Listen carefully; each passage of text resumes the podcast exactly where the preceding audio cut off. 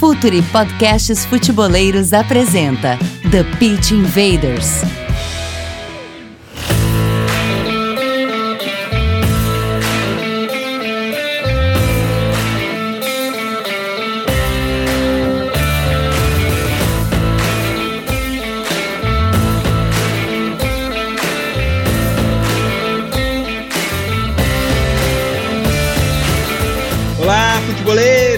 Olá, futeboleiras! Futuri Podcasts apresenta The Pitch Invaders, episódio 162. Já temos uma história a ser contada. Meu nome é Eduardo Dias, estamos no ar em mais uma invasão futeboleira. Um oferecimento de Onchos Bet. Todos têm chance, use a sua. Aproveite e utilize o código FUTURI para ganhar até 500 reais de bônus em aposta. Assine nossa plataforma de conteúdo exclusivo, Futuri Club. Acesse apoia.se barra Futuri conteúdo, comunidade e relacionamento. E Futuri Pro, o departamento de análise de desempenho e de mercado do Futuri, Scout, Performance e Inteligência aplicada ao jogo. Futuri Pro, seu time ganha mais jogos, gasta menos dinheiro. É hora da conexão, começando a nossa chamada aqui por Caio Nascimento, invader da casa, nosso especialista em jovens talentos. Dali, Caio! Grande Eduardo, é prazer estar novamente aqui com vocês, falando sobre um assunto que me agrada bastante. É sempre bom participar. Vamos ver no que a gente pode agregar aí para vocês. Mais um da casa aqui. Uma honra chamar Igor Santos, não só da casa, não só do Futre, mas também do Nove Médio e da Pro Scout. Onde mais, Igor? Olha, por enquanto só, mas é um prazer participar de mais uma edição do, do podcast e vamos falar aí sobre o Sul-Americano Sub-23. Invaders, vamos invadir o Pré-Olímpico Sub-23. Está no ar o The Pitch Invaders, podcast semanal do projeto Futuri. Cultura, análise e informação, com a profundidade que o futeboleiro merece.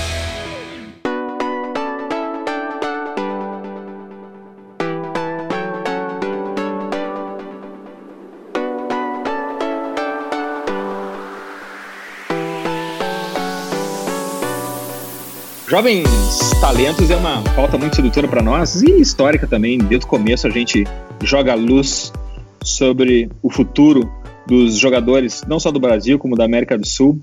Tenho certeza que os nossos invaders adoram esse tema também. Todos querem saber antes sobre o The Next Big Thing. A gente está aqui para falar de um torneio que tem argumentos técnicos suficientes para despertar essa curiosidade. O pré-olímpico sul-americano a caminho de Tóquio. De Oriente, rapaz. Vou começar logo por uma visão geral do torneio, nível técnico, surpresas, flops.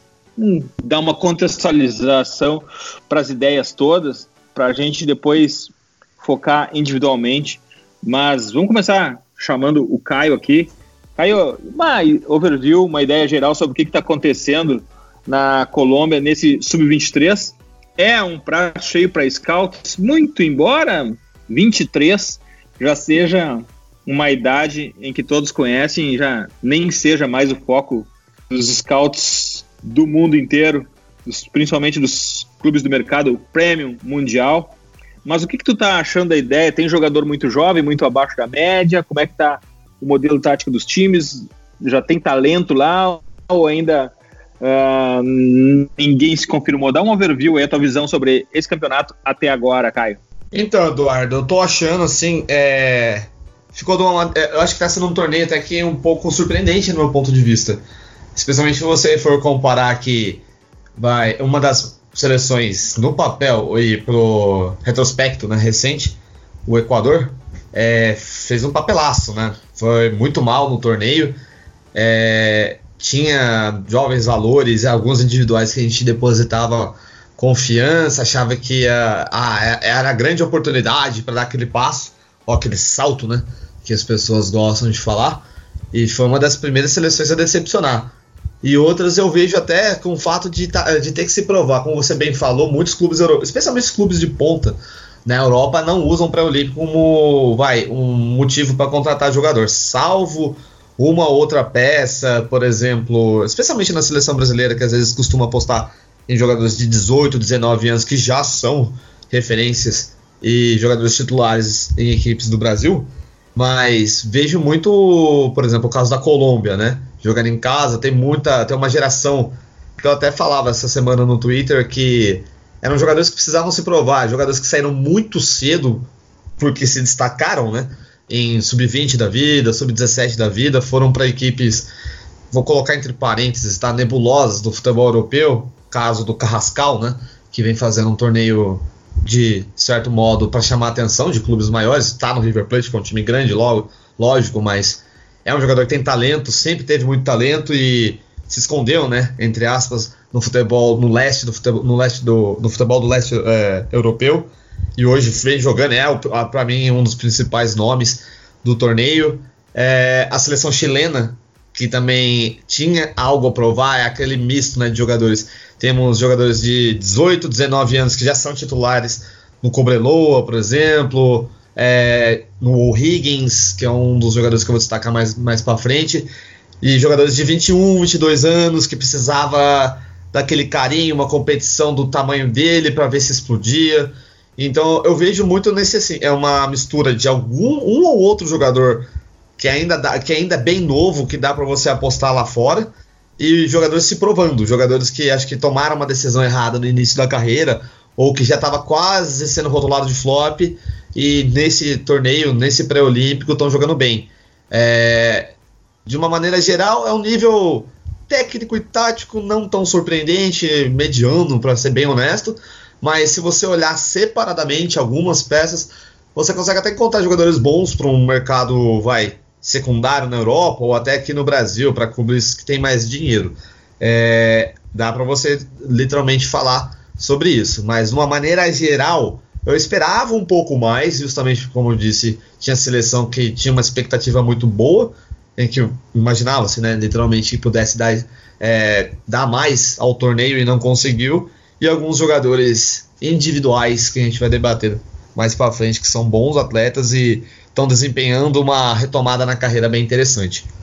Igor, a tua visão sobre esse torneio e também aproveitar a tua experiência de conhecer também o mercado de scout não é, com certeza não é um torneio em que os scouts dos grandes mundiais estejam de olho, né? Um sub-23 e um torneio que o um nível técnico não tão alto assim, uh, de alguma maneira eles podem estar aqui para confirmar uh, ideias e conceitos estabelecidos já anteriormente em outros jogos, né? Não necessariamente para montar a ideia sobre determinado jogador, né, Igor? Sim, sim, eu, eu concordo com, com o que o Caio comentou a respeito de, de jogadores que saem muito cedo da América do Sul e não encontram o seu espaço e estão tentando recuperar o futebol, assim, digamos, sul-americano. Em geral, o nível técnico não me está agradando, em geral. Tampouco o nível tático me está parecendo rico. E, é, em todo caso, eu acho que, como scout, você tem que avaliar especialmente o nível individual dos jogadores, mas contextualizando com, com os comportamentos coletivos. E nesse sentido, tem muitas seleções nesse sul-americano que demonstram um funcionamento de jogo muito ruim. Por exemplo, uh, o Paraguai e, e, o Peru são duas seleções que não, não vêm jogando bem, mas tem opções de classificação para o quadrangular final amanhã, na, na, próxima, na próxima rodada do grupo, do grupo B. Enfim, eu creio que, de uma maneira geral, o nível não está sendo positivo, mas, é, especialmente pela, pelas ideias de algumas das seleções, eu tenho acompanhado. Por exemplo, o Chile. É uma seleção que me agrada muito pela, pela configuração tática, pelos valores individuais. A dupla de zaga, por exemplo, é uma dupla de zaga de muita qualidade, o Nicolás Ramírez e o Nicolás Dias. No meio campo tem jogadores de, de muita qualidade técnica, de muita capacidade associativa, é, o Tomás Alarcon, uh, o Adrian Quadra, que é um jogador mais de chegada, mais de intensidade de pressão. Eu acho que também, pelo fato deles utilizarem um 4-3-1-2, um losango, ou em momentos um 4-3-2-1, árvore de Natal, né, que, que foi até um tema de livro do, do Ancelotti, enfim. Eu acho que o Chile, em geral, tem praticado um bom futebol e, junto com o Brasil, a seleção que mais tem me agradado ofensivamente. Mas apesar de que, em linhas gerais, a seleção que vai, que vai confirmando seu favoritismo é a Argentina. É, venceu os quatro jogos e com uma postura muito pragmática, como foi no Mundial Sub-20 disputado na Polônia é, muita solidez defensiva, organização no 4-4-2 e jogo direto sobre o Adolfo Gás, que é um atacante que tem muita qualidade é, baixando essas bolas longas, colocando os companheiros de frente, fazendo pivô. Ele com certeza está sendo muito observado pelos scouts no mundo, no mundo inteiro. Tanto que o Clube Brugge tentou contratar ele nessa janela, mas acabou não dando certo. Já contrataram outro atacante do Vitória Pilsen. Enfim, eu creio que o nível técnico e tático não está sendo positivo, mas ainda assim é um torneio é rentável para você tirar conclusões individuais e de sistema, até porque as Olimpíadas estão próximas. E em relação ao nível dos outros continentes, eu particularmente segui o, o Europeu Sub-21, que serviu de classificatório para os Jogos Olímpicos, onde se classificaram Romênia, é, França, Alemanha e, e Espanha. E o, o, asiático também eu acompanhei. E foram torneios de um nível parecido com, com o sul-americano. Em geral, a, a categoria desse nível não, não permite muita qualidade. Por mais que no sul-americano tenha o fato de que não é data FIFA e os clubes não liberam os principais jogadores. Então, em geral, eu, eu acho que o nível técnico não está sendo positivo, mas ainda assim é um torneio muito, muito avaliável, digamos assim. Igor, tem alguma plataforma predominante? Agora a gente saindo do individual, indo para o coletivo, tem alguma plataforma predominante? Qual é a plataforma da moda nesse torneio? Cara, é, depende, porque tem times que jogam em 4-2-3-1, mas a maioria joga em 4-3-3. E o Brasil, por exemplo, uh, defende em 4-2-3-1, mas os comportamentos uh, individuais com a bola são de um 4-3-3, porque esse 10 né, do 4-2-3-1 ele nunca está na direita, por exemplo. Ele está sempre fazendo triangulações, formando triângulos, ocupando os espaços na esquerda. Então é muito variável. Mas eu tenho, eu tenho gostado muito do 4-3-2-1 do Chile, como, como eu comentei. É um sistema que me agrada muito pela versatilidade, pela forma como eles defendem, pressionam. Mas em, em geral, a grande decepção do torneio, que foi o Equador, é, utilizou muito 4-2-3-1. E, e, o funcionamento coletivo foi realmente ruim. É, como eu costumo dizer, os desenhos táticos, os sistemas, eles importam realmente pouco. O que importa são os comportamentos coletivos e individuais, as dinâmicas, o movimento. Caio, vamos passar para uma análise do, do Brasil, que afinal de contas é o que interessa primeira, em primeira mão para a gente. Vamos começar pela, pela parte de trás do time, começar pelo começo mesmo, defesa.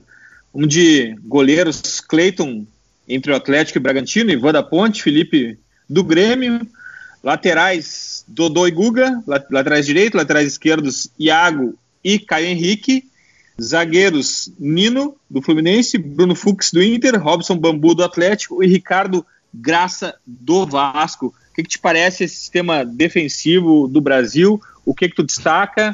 Quem flopou? Quem aproveitou a oportunidade? Quem faltou? Quem vai estar na Olimpíada e não está aí? Que, que tu, que, tem para dizer da gente sobre esse, essa parte defensiva do Brasil?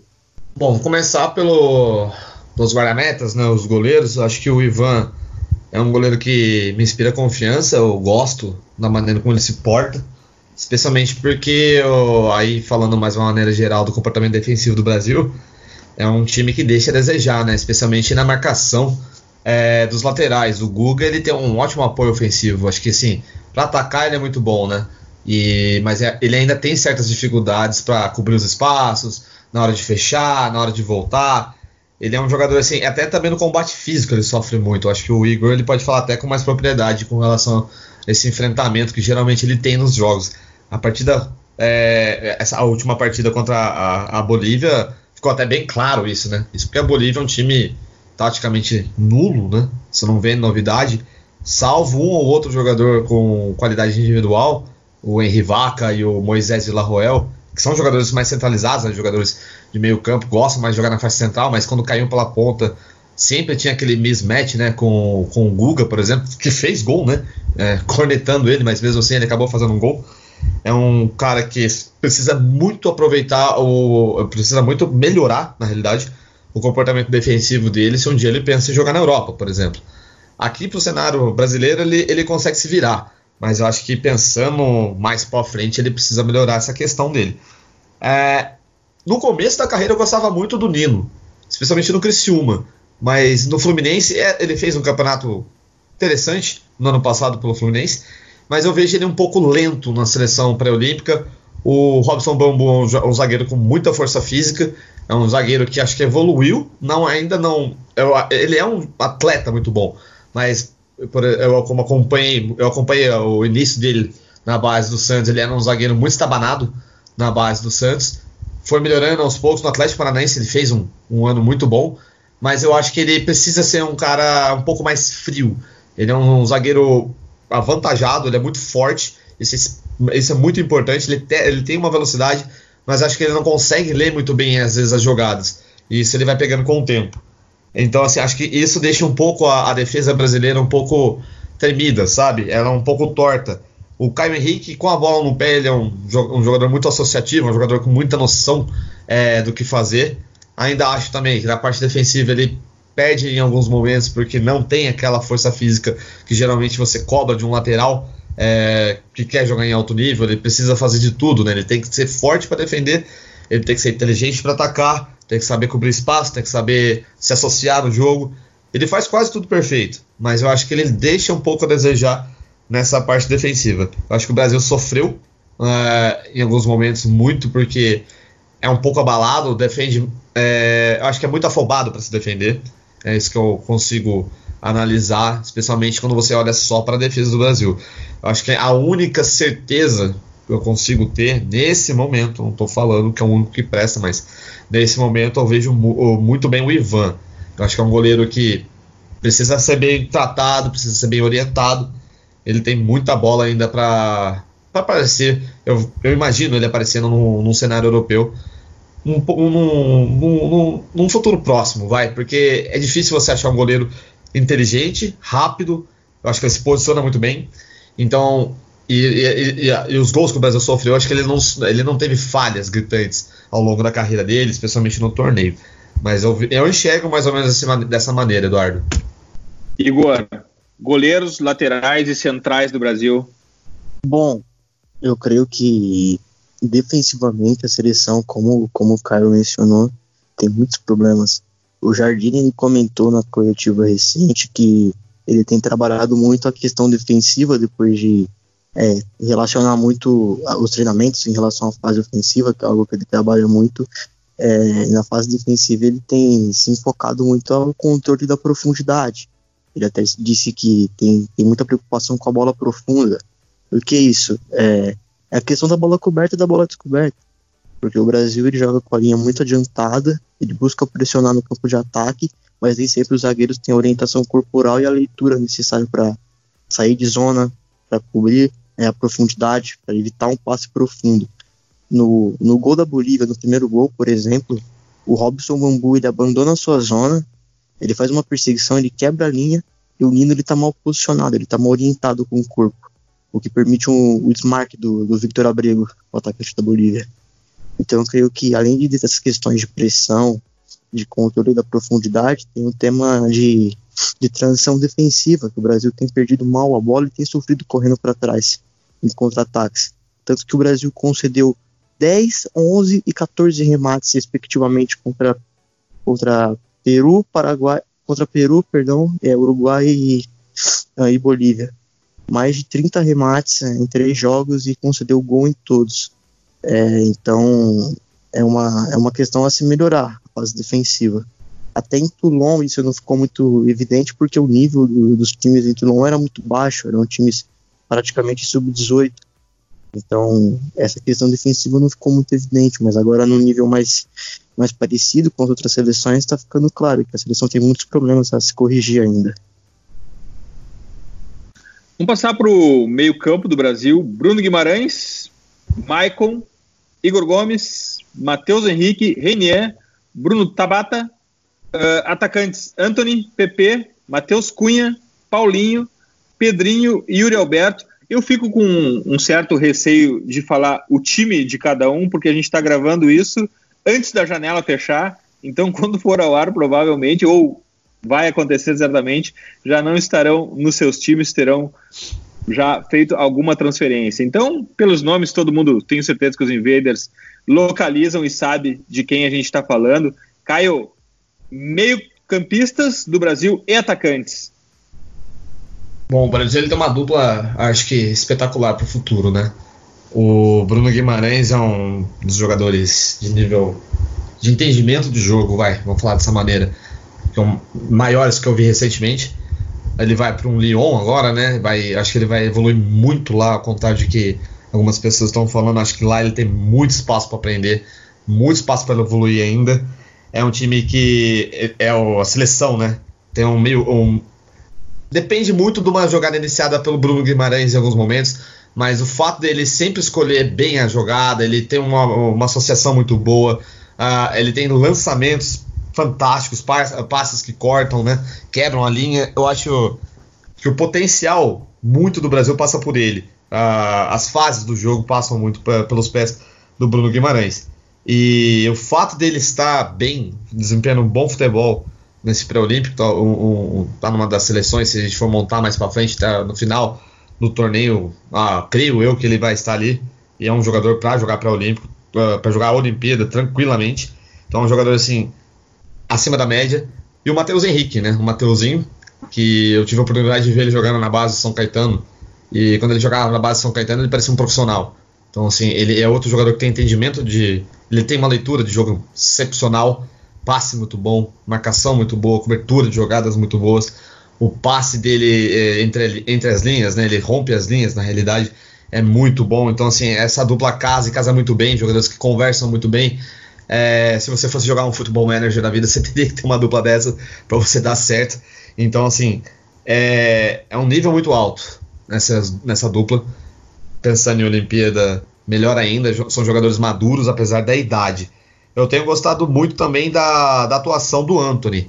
É um jogador, assim, jogadas individuais, ele é muito bom, o talento dele é natural, ele, ele é um jogador natural. Ele precisa, óbvio, melhorar alguns aspectos técnicos, como chute, né? e alguns aspectos mais de leitura de jogo. Ele tem que entender a hora que ele tem que passar e a hora que ele, lógico, ele pode abusar da habilidade dele.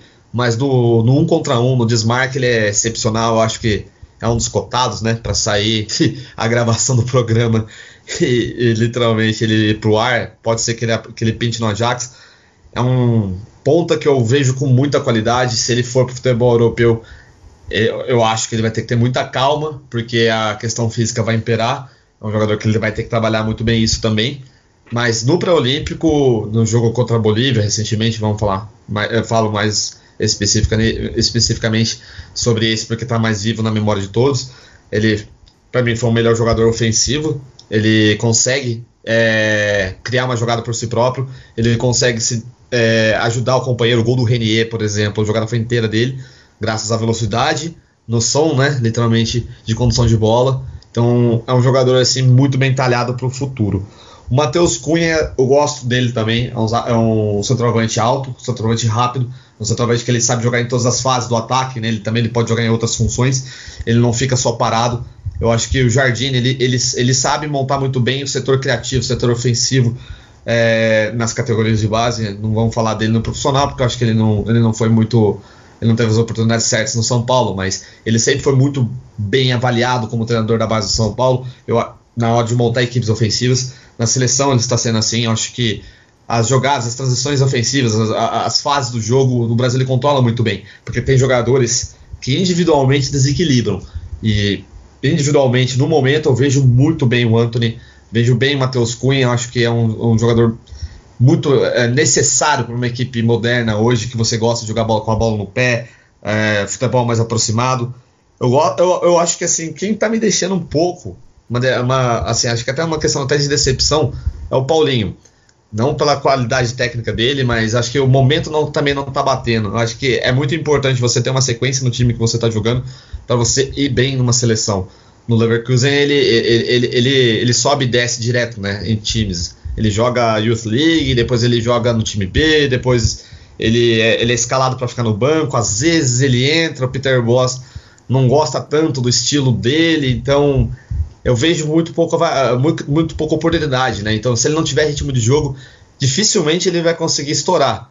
Então é um jogador que ele tem que repensar. É, a gente falava lá no início, né, do, do TPI sobre a segunda chance que alguns outros jogadores estão tendo de retomar suas carreiras eu acho que o Paulinho ele tem que morder essa com toda a força possível. É um jogador que tecnicamente a gente não precisa falar muito, porque fica tá vivo ainda na memória o que ele fez pelo profissional do Vasco há dois anos atrás. Então é um jogador que tem qualidades, mas precisa ser mais vai proativo na partida, precisa aparecer mais. E o estilo de jogo favorece a ele, mas eu não consigo ver ele se favorecendo. Igor, meias e atacantes do Brasil. Bom, eu creio que, sobretudo, é um meio campo que se completa muito bem, que tem as funções né, no campo muito bem divididas. A questão da ocupação dos espaços, do escalonamento. Uh, por exemplo, o Bruno Guimarães e o Matheus Henrique, eles participam na base da jogada, eles organizam o jogo e, e, o Pedrinho ele joga um pouco mais à frente, ele joga em uma zona entrelinha é pela, pela esquerda, porque o, o lateral ele, ele sempre está envolvido na construção, ele fica praticamente como uma opção a mais de, de passe na base da jogada e o Paulinho ele se mantém aberto. Essa questão do jogo de posição que o Jardine pratica. Então tem muito essa questão dos triângulos, por exemplo, na direita a gente vê muitas vezes o Guga se metendo por dentro, atacando na zona de finalização. Ele marcou um gol contra a Bolívia, inclusive. O Anthony ele entende muito bem o jogo de posição. Ele sabe que espaços ocupar e quando ocupar esses espaços. Uh, ele interpreta muito bem, até por ter sido formado em Cotia, que no São Paulo se trabalha muito essa questão do jogo posicional nos últimos anos. Trabalha muito essa questão do jogo associativo. É, em geral, me agrada muito o meio campo do Brasil. Me parece com diferença o melhor meio campo da, da, do Sul-Americano Sub-23. E, e sobre, sobre o Paulinho, eu acho que eu acho que ele tem muitos problemas para se perfilar para receber a bola e para manter posição. É algo que, que o Peter Boss cobra muito, ele é um treinador muito rígido, que não gosta que os jogadores saiam de suas posições. Então por isso que eu acho que ele não joga no Leverkusen, porque no Mundial Sub-17 da Indy, 2017, o Paulinho se destaca jogando pela direita, jogando por dentro, associando com o Marcos Antônio, que, que era jogador do Atlético Paranaense, hoje está tá na Ucrânia, no Shakhtar Donetsk. Então acho que ele é um jogador muito específico que não está tendo um contexto favorável, tanto na seleção quanto no clube. E para completar sobre o, o Matheus Henrique, é um jogador que tem me encantado. Ele parece um jogador similar a estilo de jogo com o Arthur, só que com, com maior repertório, com maior versatilidade nos passes. Ele arrisca mais passe vertical, ele tem passe longo, ele sabe variar o flanco da jogada. Ele é muito bom jogador. Caio, o que, que te chamou a atenção no Uruguai? Vamos adiante, vamos seguir no grupo do Brasil. O que, que te chamou a atenção no Uruguai? Olha, o Uruguai foi uma das equipes que me decepcionaram. É, tem talento, sim. Acho que quando sou, quando o, o Gustavo né, Ferreira ele anunciou a, a escalação, a, seleção, a convocação, é, por nome estava bem condizente com o que o Uruguai poderia de levar, levar de melhor. Só que eu acho que o desempenho é, técnico em campo está bem abaixo do esperado. É, Diego Rossi, acho que era um dos grandes nomes, né? Até pelo que ele fez, tudo bem que é um campeonato mediano, a, a, a Liga Americana mas ele é um jogador que se destaca muito em jogos de base, seleção, em categorias inferiores. Sempre foi muito bom na seleção sub-20, sub-17 ele foi muito bem, mas nesse torneio especificamente, no pré-olímpico, eu acho que ele está muito mal. Acho que um, ele não está conseguindo ganhar literalmente uh, no um contra um, que era sempre foi o grande é, o afã que ele sempre criou, né? No, no Uruguai, ele, ele foi alçado ao, ao time principal do Penharol muito rápido, muito jovem, porque ele era muito rápido, literalmente, muito bom driblador, mas não está fazendo um bom pré-olímpico, eu esperava muito mais dele. Eu esperava até também a utilização maior do Carlos Benavides, que quando ele começou chamou a atenção do defensor, é, um defensor, é, ele já era titular com 17 anos de idade, tudo bem, é normal, o defensor faz isso comumente, mas jogava Libertadores muito bem, é, foi, foi importante na transição literalmente, do, da seleção uruguaia. E era um jogador que é, vinha de lesão, mas se recuperou, participou de alguns, algumas partidas do Independente, e eu imaginava que ele fosse ser titular. É, ainda mais levando em consideração a inconstância do Facundo Waller, que é titular no Plaza Colônia, é, foi um dos melhores jogadores do campeonato passado, é novo ainda, lógico, mas eu acho ele muito inconstante. É bom jogador, mas ele às vezes ele desliga do jogo, isso me desagrada bastante, porque com a bola nos pés ele consegue resolver algumas, algumas situações, mas se ele tiver que defender, ele não consegue ganhar no, no combate físico, é, ele tem dificuldades de ler os espaços, então assim, ao contrário do Ugart, que eu acho que não, não, não, não via com tanto protagonismo quanto ele está tendo, eu acho que isso deu uma surpresa interessante. É, eu esperava mais do Nicolas Acevedo, que joga no Liverpool de Montevideo, foi muito acima da média pela seleção uruguaia no sub-20. É um jogador que costuma organizar muito bem a saída de jogo, ele tem bons passes, ele tem boa chegada na área, ele pisa na área, mas não tem atuado constantemente no time titular, entra durante algumas partidas.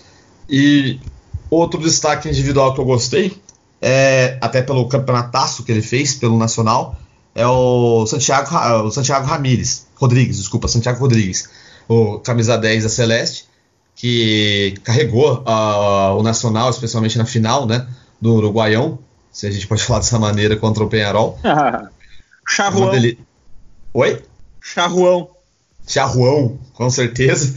Que foi, foram dois grandes jogos, acho que até para o nível técnico, né, do Charruão foi muito bom e ele acho que foi o desequilíbrio, é um jogador individual muito bom, o um contra um dele é bom. Ele, se ele tiver que jogar por dentro, como interior, ele joga, joga bem. É, na última partida que o Uruguai é, que, ele, que, o Uruguai ganhou, ele entrou como titular. Ele organizou melhor os jogos. O Uruguai fluiu um pouco melhor. O Rinella, né, que joga no Los Angeles FC, também é bom jogador. Eu acho que assim, o que mais pega, a meu ver, nesse momento para o Uruguai é que tem bo boas peças individuais, mas não acho que o, que o Ferreira tenha utilizado elas bem. Não sei se é por questão física, acho que é uma coisa a, a ser considerada, porque gente, a, no imaginário do brasileiro, Uruguai é sempre aquele jogador forte, independente da categoria, mas não é, essa seleção especificamente da Celeste não é tão forte fisicamente. Eu acho que ela é até mais técnica do que forte fisicamente.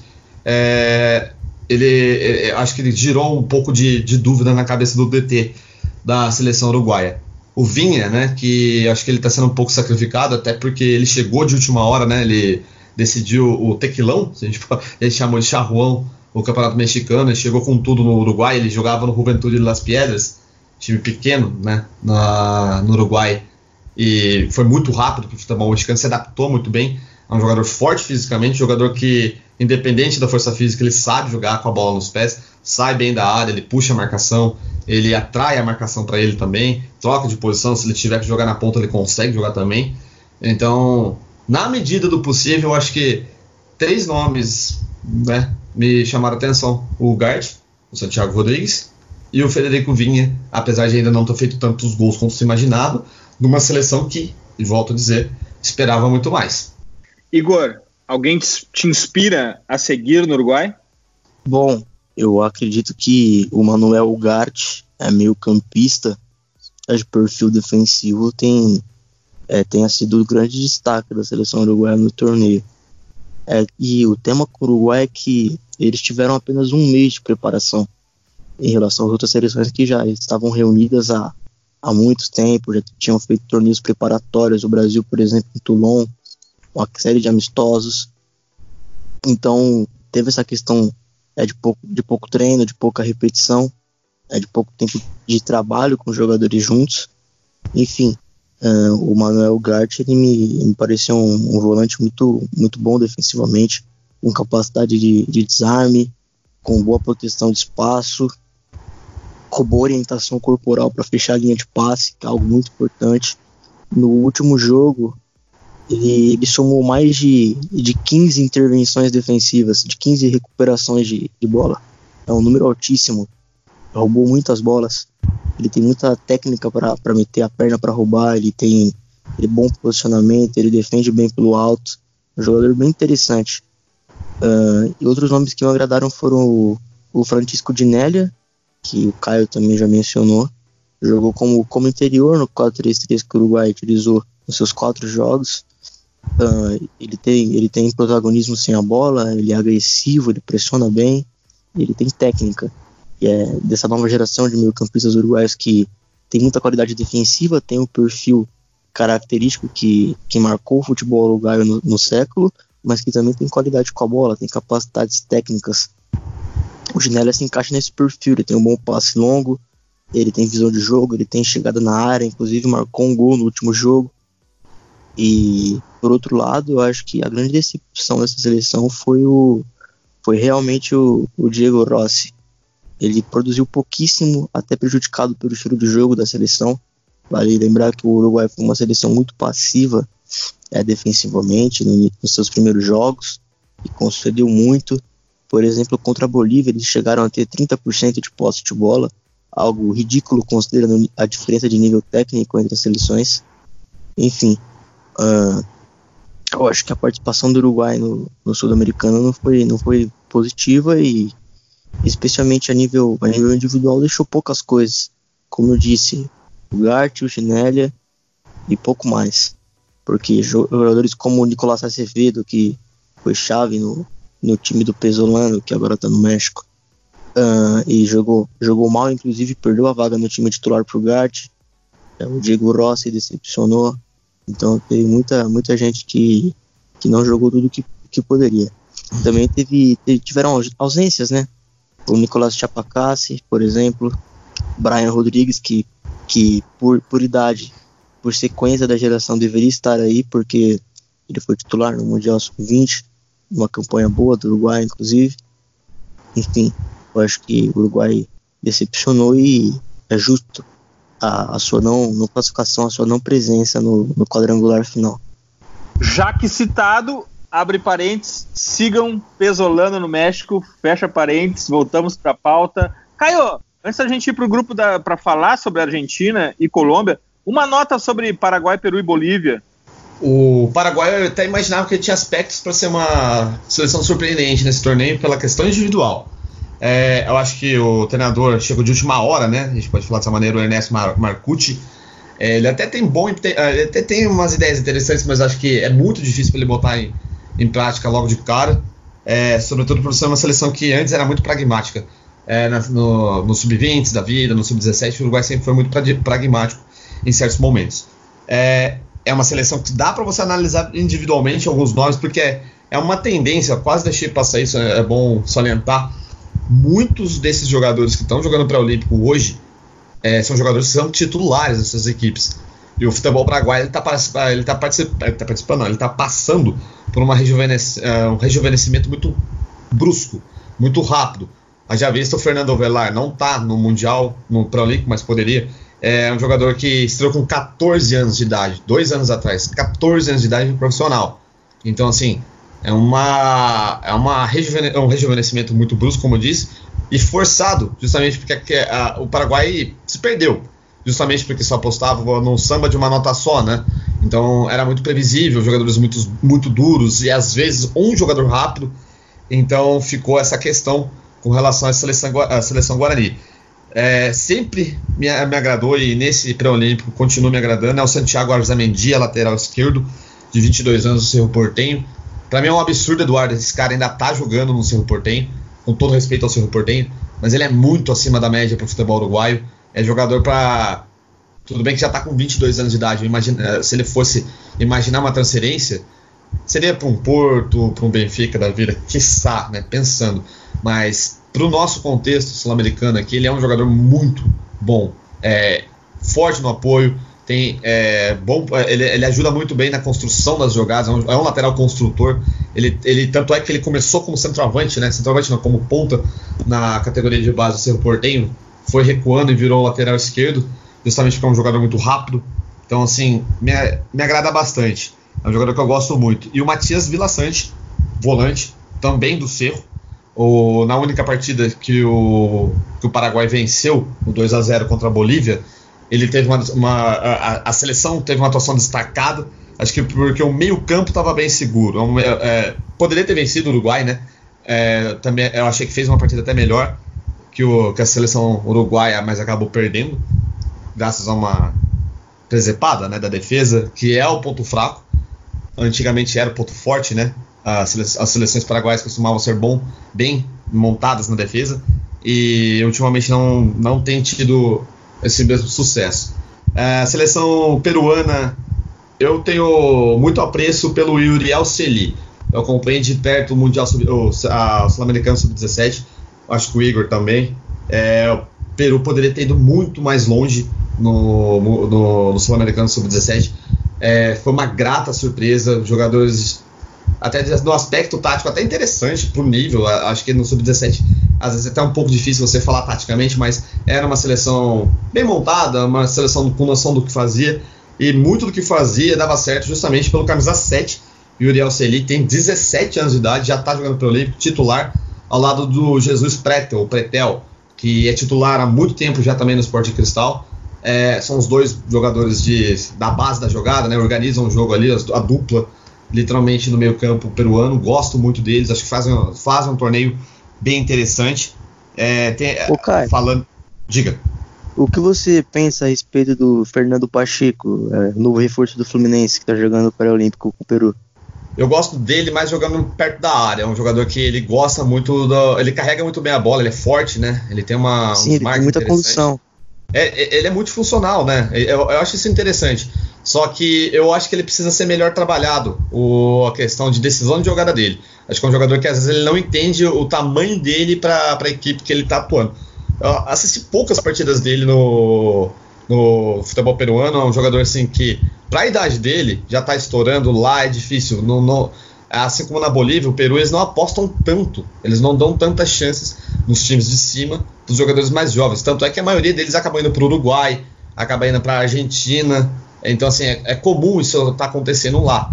Então, essa reviravolta no, no contexto sul-americano, especialmente ali nos Andes ali, está sendo interessante. Mas o Pacheco, que agora vai para o Fluminense, eu acho que aqui no futebol brasileiro ele vai ter que aprender bastante a ler mais o jogo. Eu acho que fisicamente ele é um jogador muito interessante.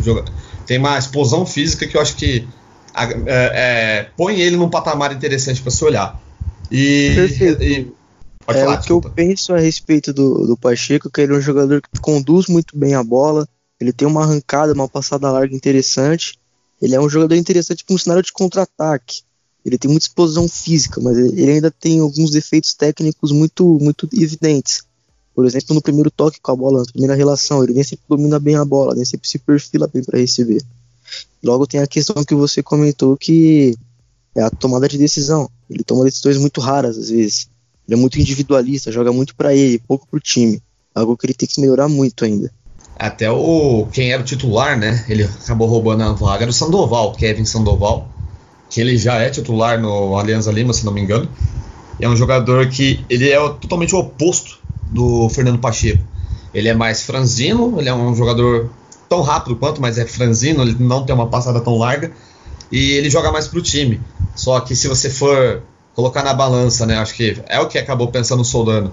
É, a técnica ou o jogador pro time. Acho que ele acabou usando indo pro Pacheco. Então, assim, isso ele tem a favor dele. Mas é um cara que precisa trabalhar bastante essa questão. E para fechar a Bolívia, uh, tem dois jogadores muito especiais ali, apesar do time ser bem sofrível.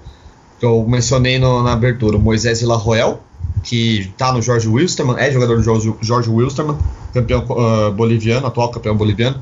Jogou duas partidas como titular na, na equipe do Aviador, fez um gol no profissional. E para mim, ele é um dos melhores meio-campistas, uh, se você for analisar, vai, separando ele do contexto, só o jogador. Ele tem técnica, ele tem bom porte físico, acho que para um meio-campista hoje o físico é um diferencial. E ele tem um bom chute de fora da área. Eu gosto de ver quando ele tá com o domínio da bola. Já o Henry Vaca é, é o outro destaque, que também é titular agora no The Strongest. É, tá, era titular do The Strongest, foi por muito tempo titular do The Strongest. É, ele é um jogador assim que pro futebol boliviano é diferente. Ele é driblador, é um cara que ele ainda tem uma, ele, ele tem uns aspectos meio do Sotel do tá no Santos, ele é, apesar de ser mais alto. Ele é um cara que é driblador, individualista em alguns momentos, mas que ele consegue resolver a jogada justamente por isso. Ele deu um calor danado no Brasil, até ele se desequilibrar e ser expulso, que vai ser um desfalque importante no clássico contra o Peru. Mas são esses dois jogadores, resumidamente falando, que eu acho que tem um futuro bem interessante. São bem jovens, um tem 20, outro tem 19, então dá para trabalhar bastante a cabeça desses atletas. Igor, vamos trocar de grupo. Vamos embora pro grupo da Argentina. Conta pra gente aí, esse cabeça de chave, esse, esse líder do grupo A. O que, que a Argentina traz de novidade para esse pré-olímpico? Cara, É, em termos de sistema tático e de ideias de jogo, de funcionamento coletivo, é, houve uma manutenção muito evidente do sistema que era utilizado na seleção sub-20 no Mundial. Uh, muita, muito pragmatismo, solidez defensiva, um time que tem, que tem dificuldades com a bola, mas que sempre prioriza é, a, a, proteção dos espaços, o controle dos espaços, sempre oferece a iniciativa ao rival e espera com um bloco médio e utiliza muito jogo direto pro, pro Adolfo Gás. Inclusive o, o, gol da vitória na estreia contra a Colômbia nasce assim, né? O goleiro dá um chutão, o Gás é, ganha a primeira bola e o McAllister ele fica com, com a segunda jogada e dá um toque de calcanhar para o próprio Gás marcar o gol. É, inclusive essa, essa relação entre os dois é muito interessante porque o, o Alexis McAllister ele é um, é um jogador muito técnico, muito criativo, com capacidade de desequilibrar nas costas dos volantes, de receber entre as linhas e dar esse último passe, dar esse passe decisivo de gol. E o Adolfo Caixa ele é um atacante que tem muito físico, ele joga muito bem de costas e tem técnica, tem critério. E ele próprio é, parece entender bem as suas limitações, que ele não é um jogador é, é muito rápido, que tem muita agilidade técnica, agilidade nos gestos técnicos. Então ele faz o simples e sempre oferece vantagens para o time. Já no Mundial foi assim. É, no setor do meio campo, tem muita qualidade com, com o Nicolás Capaldo e com o Fausto Vera, que são dois meio campistas é, de perfil defensivo que, que conseguem fechar muito bem a faixa central. São muito agressivos em pressão, mesmo que não, não protejam bem a, a sua zona. E na defesa tem o que é para mim o melhor zagueiro do torneio até o momento, que é o Neruen Pérez. Dentro do contexto da Argentina, uh, que defende com bloco, com bloco em campo próprio, que passa muito tempo, passa longos períodos defendendo a área, ele é um, ele é um zagueiro que, que faz a diferença. Porque ele tem muita capacidade de defender pelo alto, ele tem agressividade, saindo de zona, ele é um zagueiro muito seguro. É, diferentemente dos zagueiros do Brasil, por exemplo, que são mais caóticos, ele tem, ele tem muita tranquilidade para jogar, ele tem muita tranquilidade para defender. É, e no ataque está sendo decisivo também o, o, jogador do River Plate, o Juliano Álvares.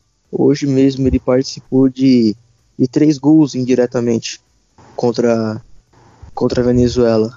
Ele marcou um, um golaço, inclusive. É um jogador muito técnico, com muito refinamento nos gestos que cobra as bolas paradas, inclusive a bola parada está sendo uma arma fundamental para a Argentina. A Argentina é a seleção com menor posse de bola do torneio, tem uma média de 43%, uma média baixíssima para uma seleção do tamanho da Argentina, mas é o modelo de jogo do time, do Fernando Batista. Caio, e a Colômbia, os donos da casa? Bom, acho que a Colômbia é o grande exemplo de jogadores que precisam voltar né, para o mercado, precisam aparecer após algumas decisões erradas no início da carreira. É, eu acho que o grande exemplo é o Jorge Carrascal, né? Que eu falei no início. Ele saiu muito cedo da, da casa dele, né? No futebol colombiano. Rodou na Europa e agora está no River Plate.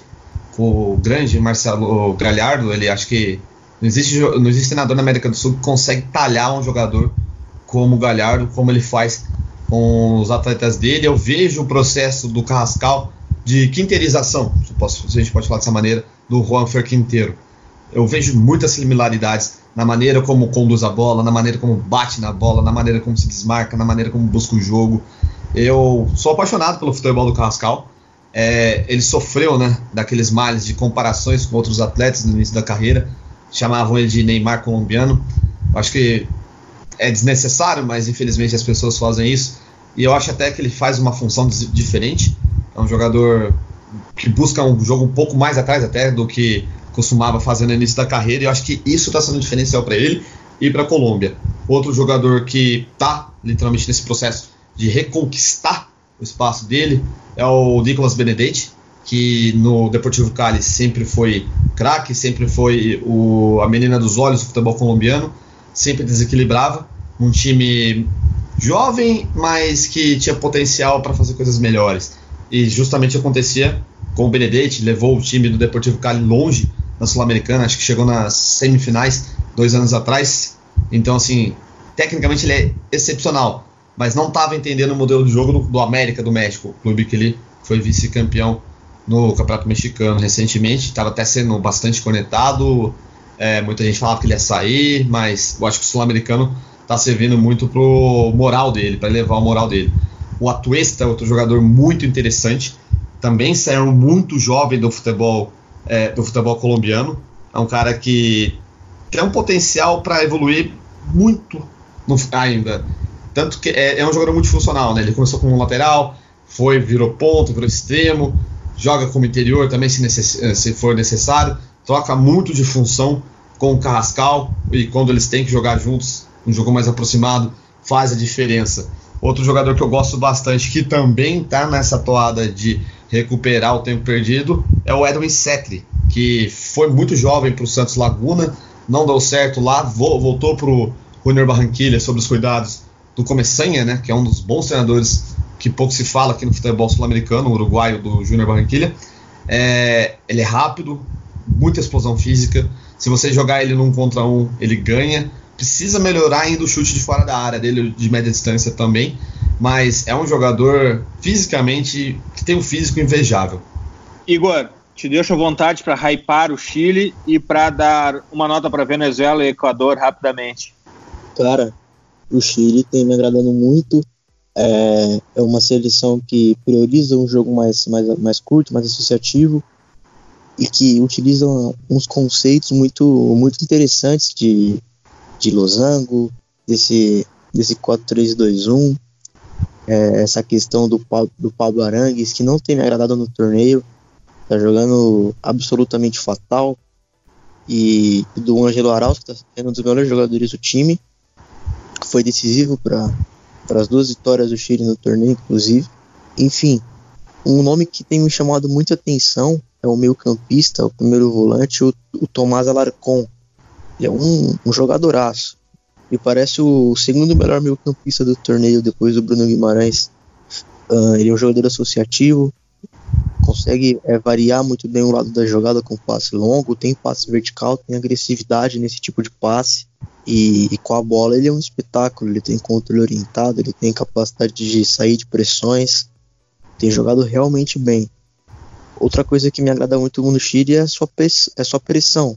Contra o Equador na estreia que eles venceram por 3 a 0 essa pressão alta em 4-3-1-2, esses, com essas marcações individuais com os dois atacantes, com os dois zagueiros e o, o 10 marcando o primeiro, o primeiro volante, o 5 do, do adversário, funcionou muito bem. E contra, e contra a Colômbia, novamente, eles se destacaram em pressão. Uh, enfim, sobre a Venezuela, teve bons jogos dentro do torneio, mas muita irregularidade. E muita dependência das individualidades também. Era uma seleção que abdicava de sair, de sair de forma curta e sempre buscava jogo direto sobre o Ian, o Ian Hurtado, é, que é um autêntico armário, é um jogador muito dominante pelo alto, utiliza muito bem o corpo é, esse jogo direto sempre ativava o Soteldo uh, é, já no último terço e o Soteldo sempre jogando pela esquerda. Fez jogos incríveis, mesmo sendo muito individualista em relação ao que é no Santos, porque comentando com amigos, eles, eles me disseram, é, o Felipe Arraia, que trabalhou com o São Paulo e no Santos em 2019, é, me disse que o, Soteldo é um jogador que precisa ser controlado, precisa que o sistema ofereça uma função específica para ele, senão ele ele, ele se acha o dono do time, ele perde um pouco o foco. Mas ao mesmo tempo ele é um jogador muito desequilibrante, que precisa de liberdade. Ele foi o principal jogador da Venezuela uh, e somou muitos dribles no torneio. No meio campo me agradou muito o Cristian Cáceres Jr., o meio campo é, especialista sem a bola, que pressiona muito bem, é, pertence à Red Bull, então você já, já imagina qual é o estilo de jogo dele, muita intensidade, é muito ritmo alto, joga na Major League Soccer no New York Red Bull. Uh, então ele é um meio campista que destacou muito nesse sentido sem a bola. Na única vitória contra o Equador também, nesse sentido ele sumou muito, pressionando a saída de bola do, do Alcivar, que é o principal organizador do jogo do Equador, o principal pensador. E finalizando sobre o Equador, foi uma grande decepção em linhas gerais. Foi uma seleção com muitos problemas em saída de bola, sempre buscava sair de forma curta e elaborada, mas nunca conseguia avançar sofreu contra pressões altas, contra pressões adiantadas nos seus três jogos, nos quatro, perdão, e saiu eliminada sem nenhum ponto. Então, Uma seleção que decepcionou muito, porque foi a terceira colocada no Mundial Sub-20 e deixou ótimos valores nesse torneio. Um deles não estava presente, que é o Gonçalo Plata, jogador do Sporting, que não foi liberado. Mas outros, como o Jordan Rezabala, Leonardo Campana, que agora é jogador do Wolves, o José Cifuentes, meio campista que assinou com o Los Angeles da, da MLS, eles estiveram na, na, na, no elenco, mas por pouco foram jogadores que somaram, que fizeram a diferença. Perderam posição também, né? Para os jogadores que chegaram do Independente Del Vale, né? Sim. Acho que isso quebrou é, um pouco também a ideia de jogo do Jorge Célico. O que, o que prejudicou muito foi a expulsão do Alcivar na estreia também. Que, que vinha fazendo um bom torneio. Ele tinha feito bons jogos, né? Pela seleção equatoriana. Mas essa expulsão dele também acho que quebrou mentalmente o jogador também, né? A zaga é muito, era muito deficiente também. O, o Jackson Poroso do Santos é um zagueiro totalmente caótico, totalmente maluco. É o, o outro zagueiro é que que não me não me recordo o nome agora Segovia. também. Segovia, exato, não demonstrava muita qualidade. Então era uma defesa muito deficiente. O Poroso especialmente foi um foi uma uma debilidade, foi um problema, entregou gols diretamente. Caio, vamos pro final aqui. Rapidamente, sem muita justificativa, o MVP e o flop do torneio. MVP Bruno Guimarães e o flop Diego Rossi. O MVP e o flop. MVP? Uh, Adolfo Gaich e o flop, infelizmente, o Rezabala. Bom, esse episódio de hoje foi praticamente um relatório de scouting sobre o Pré-Olímpico 2020 e agora é a hora das dicas futeboleiras. The Pitch Invaders apresenta Dicas Futeboleiras.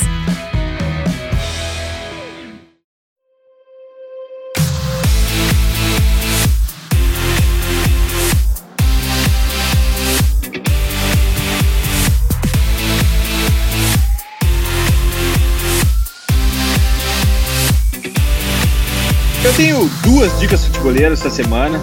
Uma delas é uma entrevista de Omar Berrada, o chefe de operações do Citigroup. É uma entrevista para o site Sports Pro. Dei um Google aí, vocês vão achar.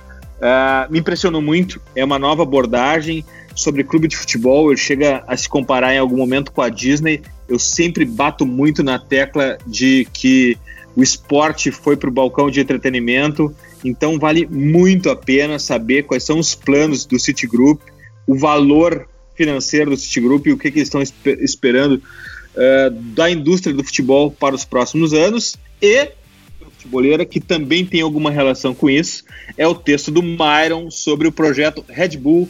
Passe lá no futuri.com.br. A era do scouting chegou e o Red Bull está sabendo usar muito bem essa arma poderosa. Caio, tua dica futeboleira? Minha dica futeboleira é o livro do Jorge Valdano, Futebol El Juego Infinito. Fala, ele disserta muito sobre a responsabilidade de se analisar futebol, tanto da maneira mais técnica como de uma maneira mais simples. E a dificuldade né, do atleta, do jogador de futebol, ele lidar com o futebol da maneira moderna como é hoje e em comparação com como era no passado. Uma leitura bem fácil, bem gostosa. Jorge Valdano é um dos grandes pensadores né, do futebol que foi campeão com a Argentina, um dos grandes companheiros do Maradona. Caio, muito obrigado. Volto sempre aqui, portas abertas. Você é da casa já, já tá, já tá no futuro, não precisa nem de portas abertas mais. Obrigado por compartilhar o teu conhecimento com a gente. Eu que agradeço. É, vocês são grandes conhecedores. Foi muito bom estar do lado do Igor, uma das grandes referências hoje em relação a scout, jogadores, modelos de jogo. Foi muito bom bater papo com vocês. Estou sempre à disposição, só chamar. É sempre bom falar sobre futebol com vocês. Grande abraço. Valeu. Igor, tua dica futeboleira? Bom, eu vou indicar um, um texto que eu produzi semanas atrás, uma reflexão, na verdade, é a respeito sobre o nível da Bundesliga atualmente. Eu, eu cheguei a uma conclusão que o nível técnico simplesmente é baixo. O texto está disponível no, no 9 Médio, é o site mexicano de análise e informações que eu escrevo. É, o título do texto é Reflexión.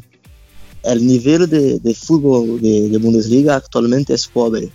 E, e é a verdade. Eu explico no texto o porquê do, do, de eu acreditar nesse, nessa teoria. Contextualizo com as mudanças que o futebol sofreu é, em relação, especialmente a influência de treinadores alemães como, como Jupp Heynckes, como Jürgen Klopp, como, como Ralf Rangnick, enfim. É um texto bem legal sobre, sobre a Bundesliga que eu tive o prazer de escrever. Igor, vai chaval, que bom que tá aqui. É, sou teu fã, gosto muito de te ouvir, aprendo muito com teus textos quando tu tá do nosso lado. Valeu, demais contar contigo, Igor.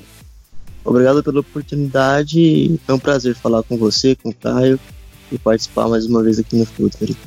Invaders, graças por estarem juntos em mais um TPI. Nos encontramos a qualquer hora com a força de OneXBet, o site de apostas oficial dos Invaders. Todos têm chance, usa a sua. Aproveite e ative o código FUTURI para ganhar até 500 reais de bônus em aposta. Futeboleiras, futeboleiros, nós somos o Futuri e temos um convite para vocês. Pense o jogo. Abraço e até a próxima invasão The Pit Invaders.